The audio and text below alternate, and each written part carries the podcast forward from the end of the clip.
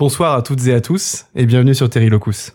Votre rendez-vous angoissant où vous découvrirez des histoires inquiétantes, mystérieuses, paranormales et autres légendes urbaines.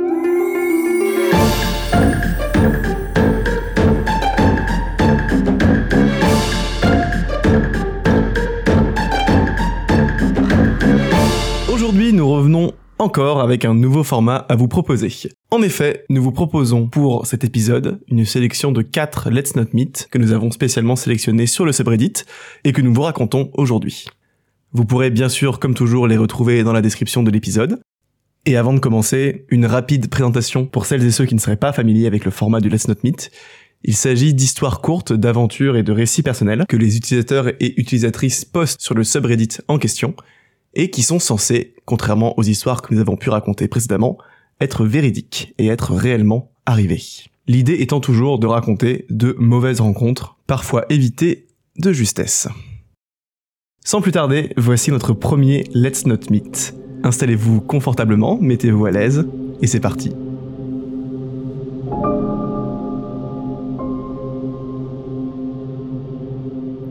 Pour la première histoire, on va s'intéresser à un jeune homme qu'on va appeler Dan et qui nous dit que son histoire s'est déroulée dans les années 80, début 90, à l'époque où il avait 15 ans. Donc lorsqu'il avait 15 ans, son papa, qui avait été militaire pendant une vingtaine d'années, a pris sa retraite et ils ont donc déménagé dans une petite ville au centre de la Floride. Dan nous dit que leur situation familiale ne le demandait pas spécialement, mais que son père a quand même voulu reprendre un petit travail pour gagner un petit peu d'argent. Il a alors commencé à travailler euh, dans plusieurs stations essence, et Dan nous dit que comme c'était une petite ville, les propriétaires étaient ok pour que lui vienne aider son père de temps en temps, tant qu'il ne vendait ni alcool ni tabac puisqu'il n'avait pas l'âge requis. Durant cette période, euh, comme il avait 15 ans, Dan avait commencé la conduite accompagnée et il emmenait son père au travail et le ramenait le soir, comme ça il pouvait rouler de jour et de nuit. Un soir, Dan raconte qu'il était assis à une table le long des vitres de la station et qu'il était en train de boire un soda et de lire un livre. Il nous dit qu'il faisait en général ça euh, tous les soirs et qu'il se levait juste quand il avait besoin de s'occuper de la caisse ou de remplir les frigos quand son père lui demandait. Il se souvient que quelque chose a attiré son attention et du coup il a levé les yeux de son livre et il s'est rendu compte qu'une femme s'approchait de la station en provenance de l'autoroute. En fait, Dan nous dit que la station était juste à côté de l'autoroute et que c'était un peu bizarre car personne n'arrivait à pied normalement et encore moins depuis l'autoroute. Il a donc supposé qu'elle était tombée en panne et qu'elle venait sûrement à la station pour appeler une dépanneuse. En réalité, pas du tout. Dan raconte qu'elle est entrée dans la station et qu'elle a regardé un peu partout pendant quelques minutes. Et il nous dit qu'il a eu un sentiment un petit peu bizarre et inquiétant en la voyant. Finalement, elle s'est dirigée vers la caisse et elle a raconté à son père qu'elle était coincée et qu'elle avait besoin d'être conduite jusqu'à la prochaine grande ville, plus au nord. Donc le père de Dan, euh, il lui répond que malheureusement il est en train de travailler et qu'il n'a aucun moyen de la conduire jusque dans la ville. À ce moment-là, elle se retourne et commence à regarder Dan. Et comme elle tourne le dos au père de Dan, en fait, celui-ci euh, fait un discret non de la tête à son fils. Dan, il est étonné et effectivement, la femme commence à demander à son père si ça peut pas être lui qui l'emmène en ville. Le père lui dit que non, que euh, Dan n'a pas le droit euh, de conduire tout seul et que s'il l'emmène, après, il pourra pas revenir à la station essence. En temps normal, Dan euh, aurait pu le faire puisque il nous dit que ça s'est déjà produit auparavant et il a déjà conduit tout seul même s'il n'avait pas vraiment le droit. Donc Dan nous redit qu'il était étonné, mais qu'il n'a pas contredit son père parce qu'il avait bien remarqué que son comportement n'était pas habituel. Effectivement, il nous dit que généralement son père adore euh, discuter avec les clients et qu'il est assez jovial, mais que là en l'occurrence il est froid et il cherche presque à ignorer la femme. En fait, son père l'avait aperçu arriver de loin aussi et il a eu un mauvais pressentiment. Finalement, la femme commence à s'énerver et à insulter le père de Dan qui lui répond simplement mais fermement de sortir immédiatement de la station. Dan nous raconte ensuite que la dame est repartie en claquant la porte et qu'elle l'a claqué si fort qu'il a pensé qu'elle allait la casser. Après ça, il l'a regardé euh, s'éloigner du coin de l'œil et il nous dit qu'elle est repartie sur la bretelle d'insertion de l'autoroute, toujours à pied. Presque un an plus tard, une petite semaine avant ses 16 ans, Dan est dans sa chambre et il entend son père l'appeler, donc il lui dit de ramener ses fesses tout de suite et de venir voir ça. Il descend donc en vitesse dans le salon et il voit que son père est devant la télé et sur l'écran il y a une photo d'identité judiciaire qui apparaît. En fait, le journal télévisé est en train d'annoncer qu'ils ont arrêté une femme pour meurtre et bien entendu vous l'aurez deviné, il s'agit de la femme qui était venue dans leur station-service. Cette femme, vous la connaissez peut-être si vous êtes familier des pages Wikipédia des serial killers américains. C'est en fait Aileen Wuornos qui a été condamnée plus tard et exécutée pour meurtre en série. C'est-à-dire qu'en d'autres termes, Dan nous dit qu'il a presque conduit une serial killer dans sa voiture et il nous raconte même qu'il fait encore des cauchemars aujourd'hui parce qu'il se demande ce qui aurait pu se passer dans cette voiture si son père l'avait laissé la prendre à bord.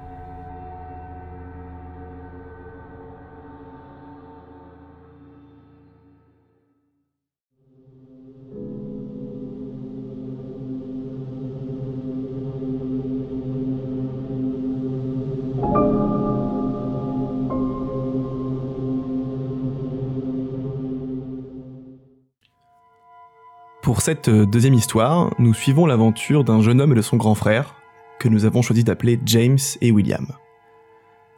Tout commence alors qu'ils ont respectivement 7 et 10 ans.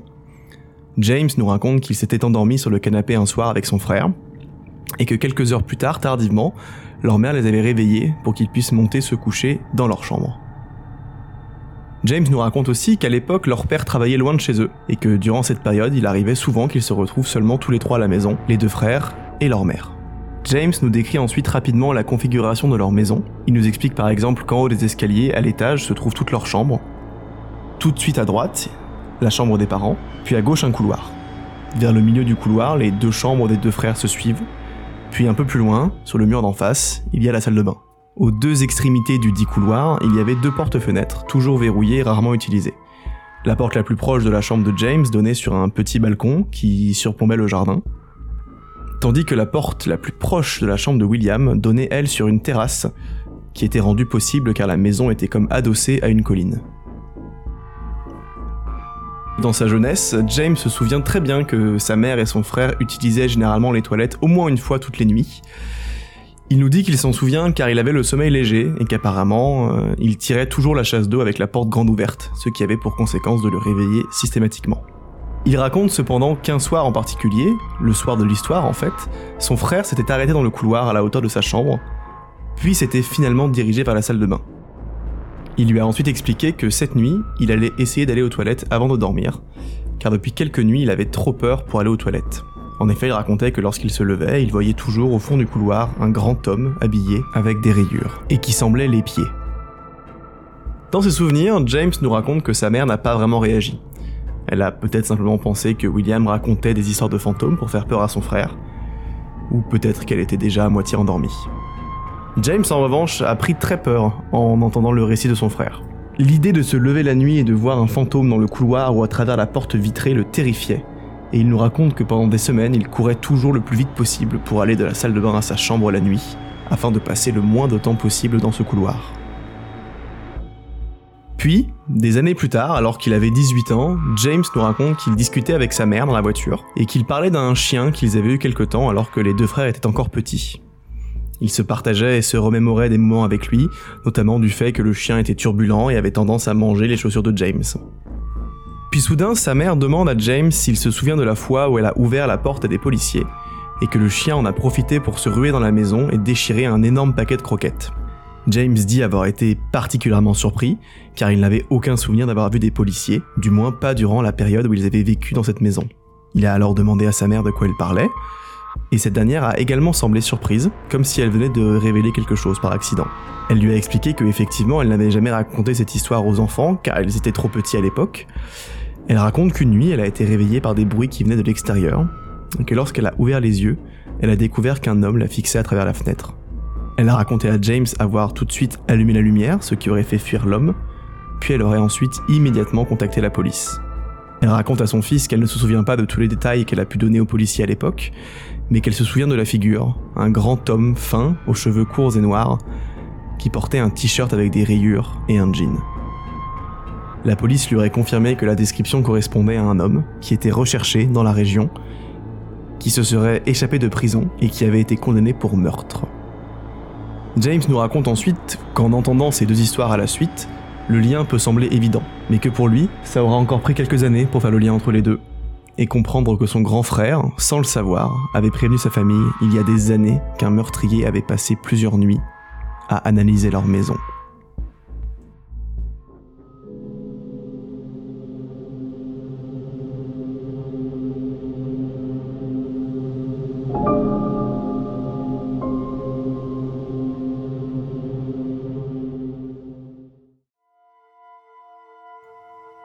La prochaine histoire, c'est celle de Jules, qui euh, habite aussi aux États-Unis et qui nous raconte que lorsqu'il était petit en primaire, il prenait un bus scolaire jaune qui l'emmenait jusqu'à l'école tous les matins.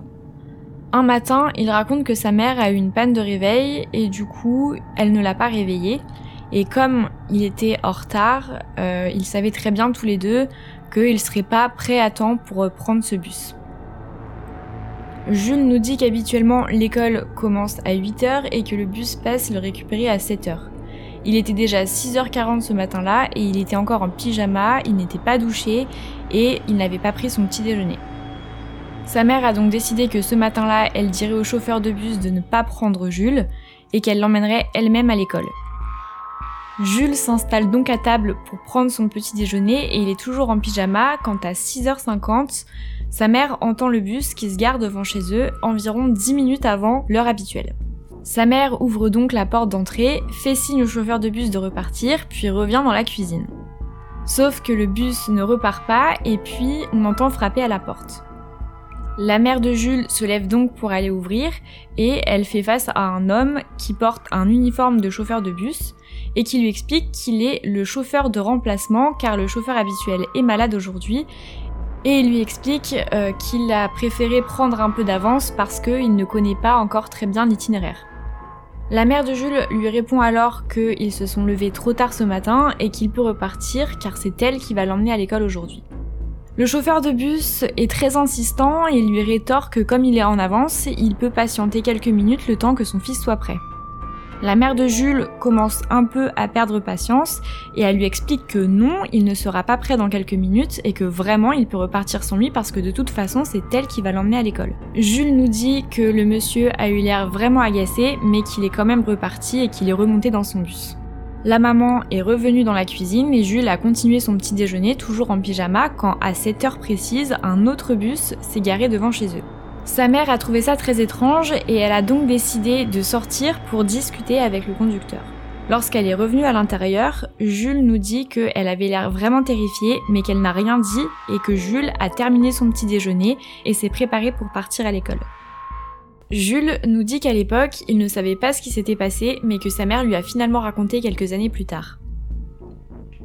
Lorsqu'elle est sortie parler au conducteur, elle est tombée sur le conducteur habituel des autres jours qui conduisait un bus plein avec tous les enfants dedans. Étrangement, le premier était vide. Elle demande alors au conducteur pourquoi il est là, sachant qu'il est censé être malade et remplacé. Ce dernier lui répond qu'il n'est pas malade et que surtout il n'est au courant d'aucun chauffeur de remplacement sur la ligne. Le conducteur a alors immédiatement contacté la centrale en panique et il a demandé à sa mère de rentrer chez elle et d'appeler la police pour rapporter l'incident. Elle l'a fait le matin même sans que Jules ne s'en rende compte. Quoi qu'il en soit, il n'y avait absolument aucun conducteur de remplacement ce jour, ça c'était certain. Et il s'agissait sans doute d'un kidnappeur qui avait spécifiquement repéré Jules. Il n'a jamais eu le fin mot de l'histoire et il ignore encore à ce jour s'il a été arrêté ou même retrouvé. Tout ce qu'il sait, c'est que s'il était monté dans ce premier bus, il ne serait probablement jamais arrivé à l'école et encore moins rentré chez lui. Et si sa mère s'était réveillée à l'heure ce matin-là, alors il serait probablement monté dans ce bus.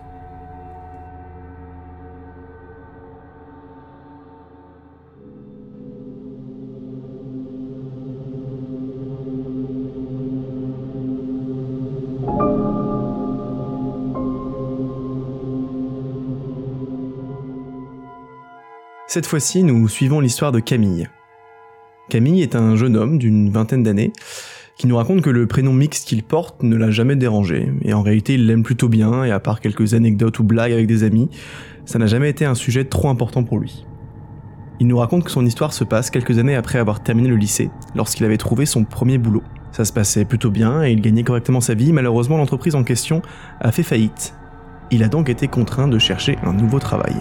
Par automatisme, il a commencé à candidater à toutes les offres qu'il pouvait trouver, sur Indeed, sur LinkedIn, et même sur des sites de petites annonces. Il raconte qu'il a trouvé un emploi, en particulier sur un site du style Le Bon Coin, qui était situé un peu en dehors de la ville, en périphérie. Mais comme il voulait vraiment retrouver un travail le plus vite possible, il acceptait toutes les offres. Cette offre d'emploi en particulier, donc, malgré sa position géographique un peu éloignée, semblait sur le papier être assez accessible. De la saisie de données, en plus de certaines tâches d'assistance à la direction.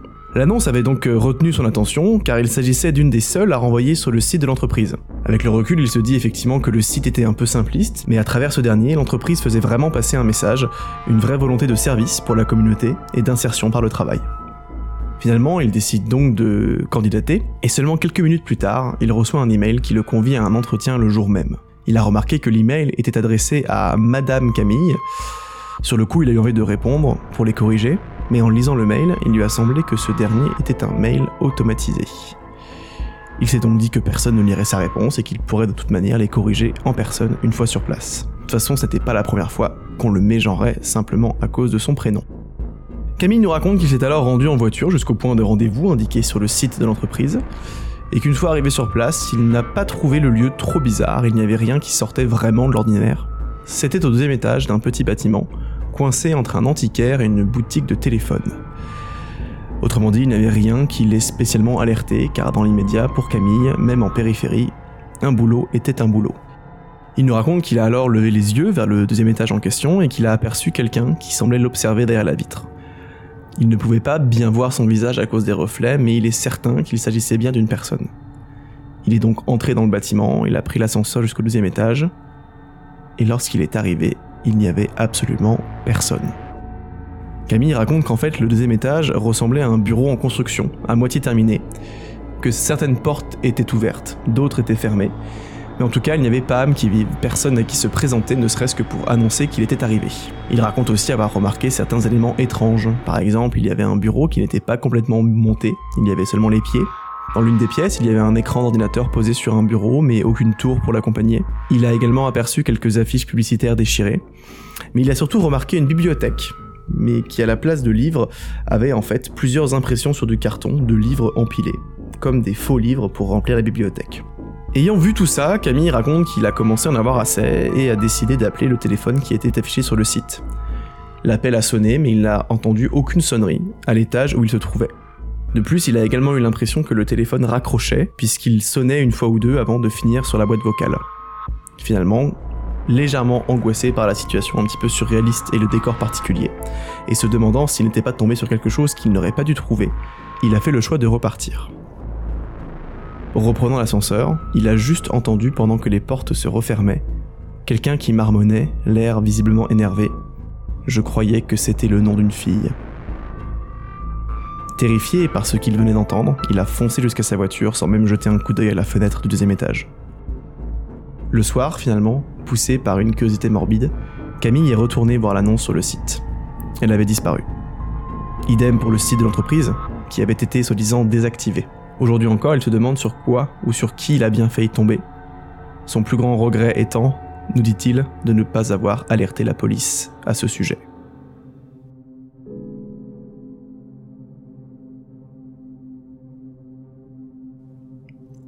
Et voilà pour les 4 Let's Not Meet que l'on avait à vous proposer aujourd'hui. Comme toujours, nous espérons que ce format et que ces histoires vous auront plu. Nous revenons bien sûr au plus vite avec un nouvel épisode. Vous pouvez comme toujours vous abonner si ce n'est pas déjà fait pour rester informé de toutes nos futures sorties. D'ici là, prenez soin de vous, portez-vous bien, et à très bientôt sur Terry Locus.